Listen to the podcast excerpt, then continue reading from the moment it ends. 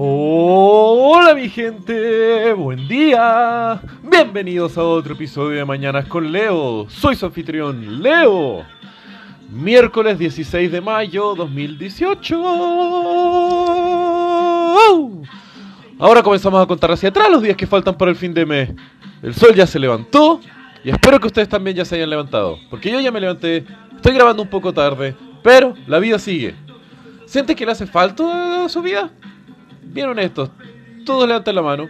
¿Quiénes de aquí están haciendo algo para solucionar las falencias que tenemos en nuestra vida? Ok, algunos levantaron la mano. Si es que realmente levantaron la mano cuando hice esa pregunta, loco, están locos. Locos, y los quiero por eso. Ah, ¿cómo están jugando el juego del destino? Vamos, hay que buscar tener lo mínimo que nos haga felices en la vida y después de ahí construir la base en la cual crecen nuestros sueños. O puede ser simplemente que a través de las condiciones imperfectas en las cuales la vida nos ha puesto, es en la cual nosotros jugamos y trabajamos nuestra base. Pero solamente lo que les pido chicos y chicas, no se queden parados. Por favor, muévanse, busquen sus sueños, si no prueben cosas hasta que realmente encuentren algo que los haga felices, porque loco, aunque sean los fracasos hay experiencias de aprendizaje, en los fracasos hay gente nueva, en los fracasos hay momentos de sufrimiento, pero loco, aunque sea uno crece como persona, porque si no la paja existencial, loco, ¿qué es lo que te trae? Placer momentáneo y después de eso que una culpa de largo plazo por haberte quedado sentado y manoseándote? No, loco, no, la vida no se hizo para eso, la vida está para para vivirla, la vida está para crecer, la vida está para experimentar, la vida está para probar.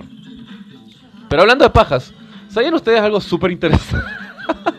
ah, la conexión horrible. ¿Saben algo súper interesante?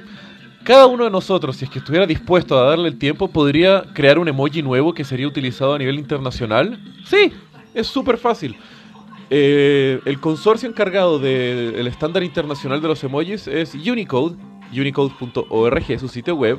Y el tema es de que ellos siempre tienen las postulaciones abiertas para que cualquier persona de cualquier lado se dedique el tiempo de hacer una postulación, que es un documento donde tienes que dar los argumentos y respaldos de por qué tú crees que se debería crear este emoji, principalmente que represente algo cultural de la humanidad y que no sea asociado como una marca o algo muy localista.